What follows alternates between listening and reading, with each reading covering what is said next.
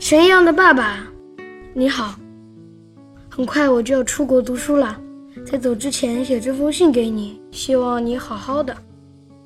你以前在采访里说过，你没有时间陪孩子，所以没有办法当一个好父亲。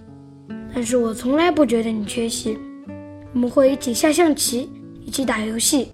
我最近刚刚学会游泳，就向你挑战二十五米比赛，刚好那天你手疼，我还赢了你。从小到大，你都是我的好朋友。我很高兴在学校里有学校的朋友，在家里也有什么都可以聊的朋友，而且你还可以管住妈妈不要骂我。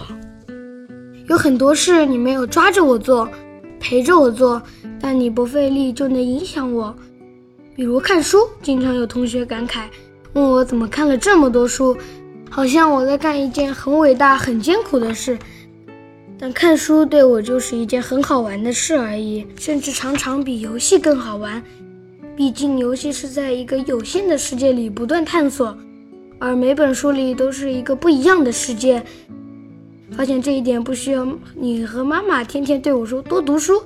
从小我的房间就有很多书，好像四五岁开始，我无聊时就会拿起书开始看。十点上床，一不小心就看到了十二点。因为随便打开一本，就像钻进了一个时空隧道。反而我想象不出来，在一个不怎么读书的家里，大家聊的话会不会少一点？就像我想不出来，在一个没有爸爸这么忙的家里，爸爸和儿子能一起做的事情会不会更多点？有机会的话，我会想和其他家换一换吗？当然不，不是因为我爸爸是中国好舌头。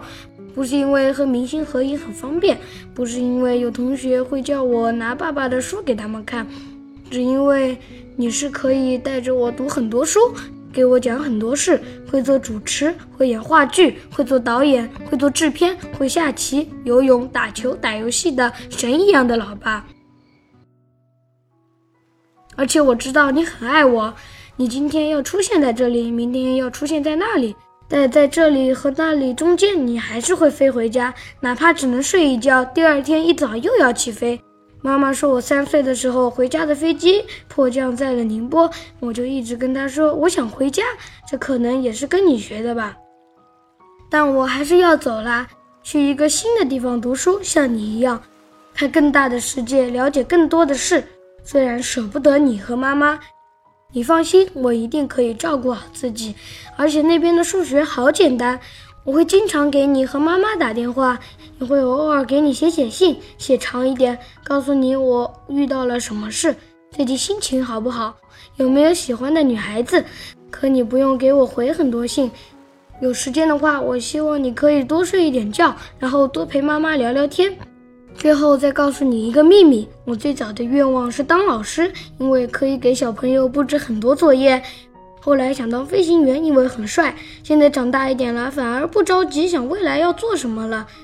但如果要说想成为一个什么样的人，我想成为像你一样的人。祝您和妈妈妹妹每天都开开心心的。您的儿子奥斯卡，二零一七年八月。